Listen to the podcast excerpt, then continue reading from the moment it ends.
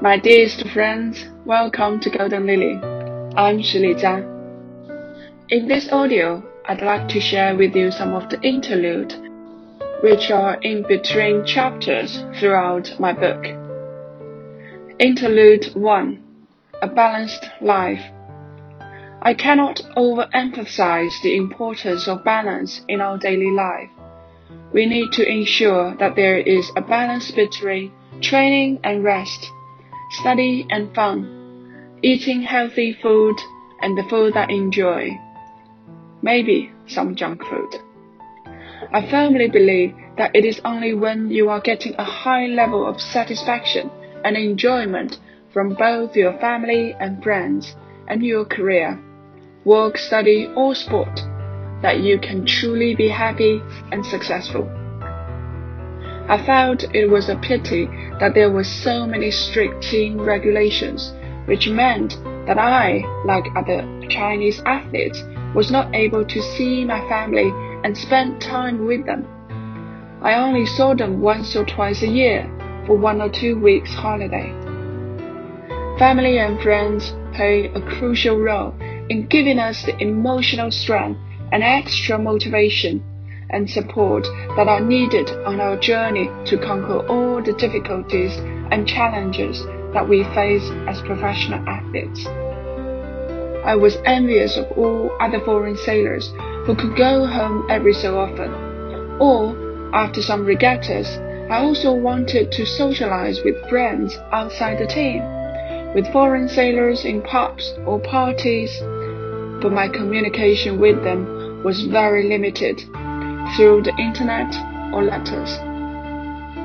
We should be grateful to our parents who give us life, to our friends for their company and support, to our mentors, teachers, coaches, and leaders who guide us in the right direction with powerful knowledge, and for all the things that we have and the beauty that is around us. It is a blessing to live in this wonderful world.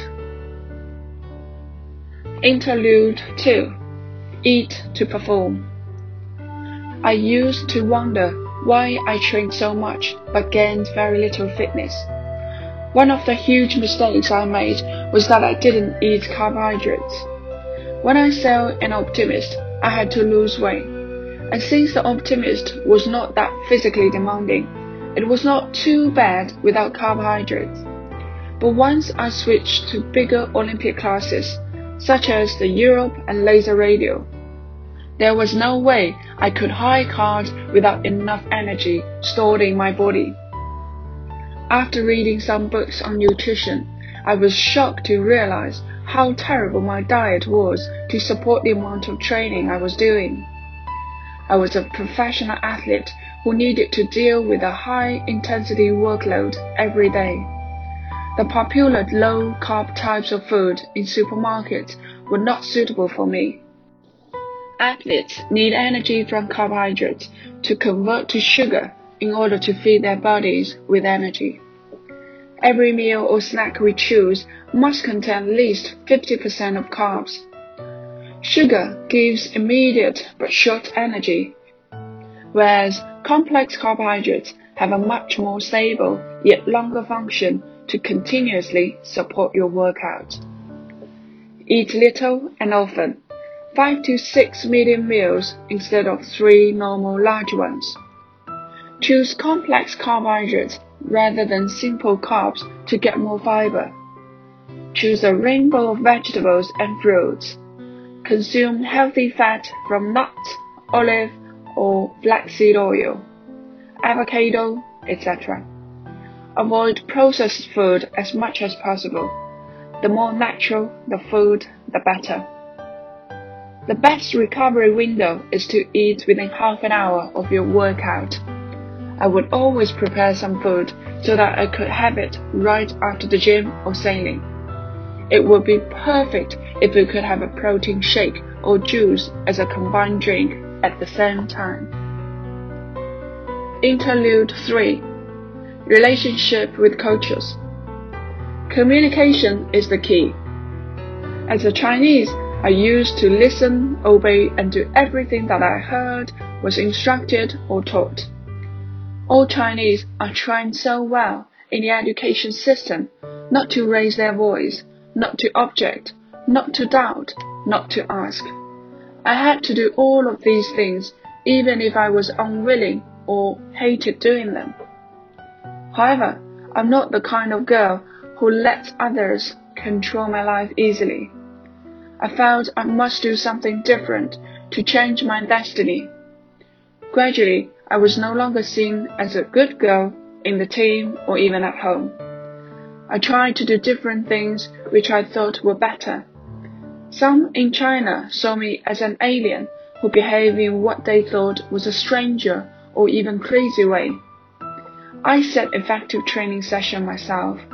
I ate food that provides more energy and nutrition I did regeneration, which is active recovery from exercise to help me recover quicker, and so on. In summary, I used all the knowledge that I had learned from books. I asked experts and talked to specialists. I tried new things and was not afraid that some things might not work. That's how I grew up and progressed on an endless journey of self-discovery and self-improvement. All of a sudden, my life and career lit up when an Englishman called Jon Emmett started to coach me. He listened to me, talked with me, tried to understand me. He helped me minimize injuries and trained me to become an elite sailor. In the end, as you all know, he pushed me all the way to claim the Olympic gold medal in London 2012. He is one of the best Laser Radial sailing coach in the world. His personality and style of coaching are near perfect. I'm sure that anyone who has worked with him could share this view. And I'm also pretty certain that he can really help sailors to maximize their potential and perform their best in the boat. As athletes, I believe we should initiate communication with our coaches and leaders letting them know about our feelings and worries, giving feedback and asking questions. We should discuss with them how to develop the best plan or solution. Interlude 4 Mental Attitude The sharpest edge is psychology, and sailing is at least 80% mental. Try to have the same discipline in your mental practice as you have in your physical practice.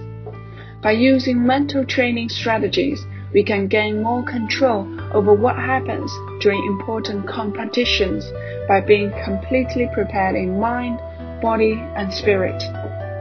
The pictures in the mind determine the atmosphere of a person's world. So first of all, learn to see yourself as a winner and a competent athlete. The true joy comes from being fully present in each and every moment. So focus your full attention on what's happening right at this moment. Think with your heart and recondition it into a positive and learning mode. Our life is spent thinking.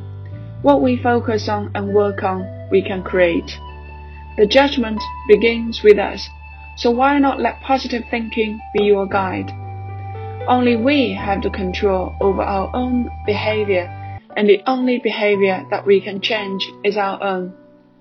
Take control of your own life and don't rely on others to save you or to make things happen for you. Be an initiator, be proactive rather than reactive. That is to say, to initiate a play or move instead of waiting to respond. Take your time to enjoy, to learn, to experience each movement and moment. Have fun and enjoy your life. You can have fun but still be serious. For the mental training to work best, we must practice it often. Be willing to take risks, to reach and to move beyond old beliefs and fears that surround you. Do something new and let go of worries about looking or feeling stupid. Be in the present moment and let go of the past. Breathe in when you are tense or scared have fun and enjoy. Participate 100% without failure or fear. Risk is the ability to take chances. Be willing to risk failure or lose face in order to surpass a record that stood for decades. Confront the fear instead of avoiding it. By letting ourselves be seen, by letting ourselves do something different, we grow. Sometimes the process of taking risks is as important as the outcome. By feeling calm and confident, we create a positive atmosphere. Be patient with yourself and trust the whole process. Our team has helped us, and our family or friends have supported us. Whenever something goes wrong, accept it, let it go, and return your internal focus to the event. Use your performance as a learning experience. Remember to breathe slowly and deeply. Feel yourself being totally relaxed, confident, and in complete control of both body and mind. Make an effort to breathe deeply and to create a more relaxed state of mind. Receive acknowledgement from others. Be the master of your emotions. Acknowledge the feelings and then drop them. Refocus on the task in hand and stay in the present moment. Interlude 5 Dealing with Injury Acknowledge the injury and have a conversation with the injured body part. Ask the injury what it wants from you and make a commitment to give it what it wants. Ask it what it wants to tell you to rest, to be mothered, to be iced, to get a massage, to relax, not to stretch it too hard, etc. Reply to it that it has been heard. Get a massage and be gentler. Slow down and release the stress in your life. Open your heart to the pain to injured feelings, to thoughts, and to dreams. Open up to the pain instead of resisting it. Concentrate and focus on your body as a whole, not on the specific area that feels tired or painful. See it as an opportunity to display courage and welcome it as a relief from the strenuous training, the drudgery of practice, and embarrassment and frustration of poor performance.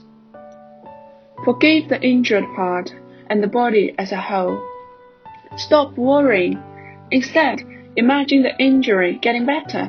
Learn to take time for yourself and let go of the guilty feeling for taking that time. When we use our imagination, mental pictures, and suggestions, we can make our body respond. Regard it as a friend to be helped and healed rather than an enemy to be resented or feared. We have nothing to lose and much to gain by joining in this experiment of self healing. Interlude 6 Fitness Preparation Avoiding injuries is the first priority for improving fitness, so make sure that you have a good foundation of a strong core to sustain the intensity and amount of training before undertaking any sports, including a serious sailing campaign towards your dream goal. This involves torso stability training to strengthen small muscle groups and joints around your shoulders, lower tummy, and gluteus. At the same time, it is also important to have a good posture all the time during your daily life. Neck long, feeling tall by imagining a line pulling through the center of your head. Shoulders back and down. Imagine pulling your shoulders into your pockets and tummy in. Squeeze the pelvic floor for about 25% all of the time you are awake. These small good habits will benefit your general health throughout your life, as well as boosting your ability to perform in sports. Pilates is another extremely valuable exercise system to help protect your spine while maximize flexibility, which plays a crucial role in preventing injuries. Recovery is another issue that has long been on the plate. All too often, people focus fully on strength and cardio training, but pay no attention to regeneration. The level of recovery is closely linked to the progress of fitness. Physical training is actually a muscle damaging process. It is only in those periods of rest that you give your body the chance to rebuild itself, making it stronger and tougher after every training session. That's all six interludes in my book Golden Lily. Hope you find it useful and to help you become a more positive person. Thanks for listening. Bye bye.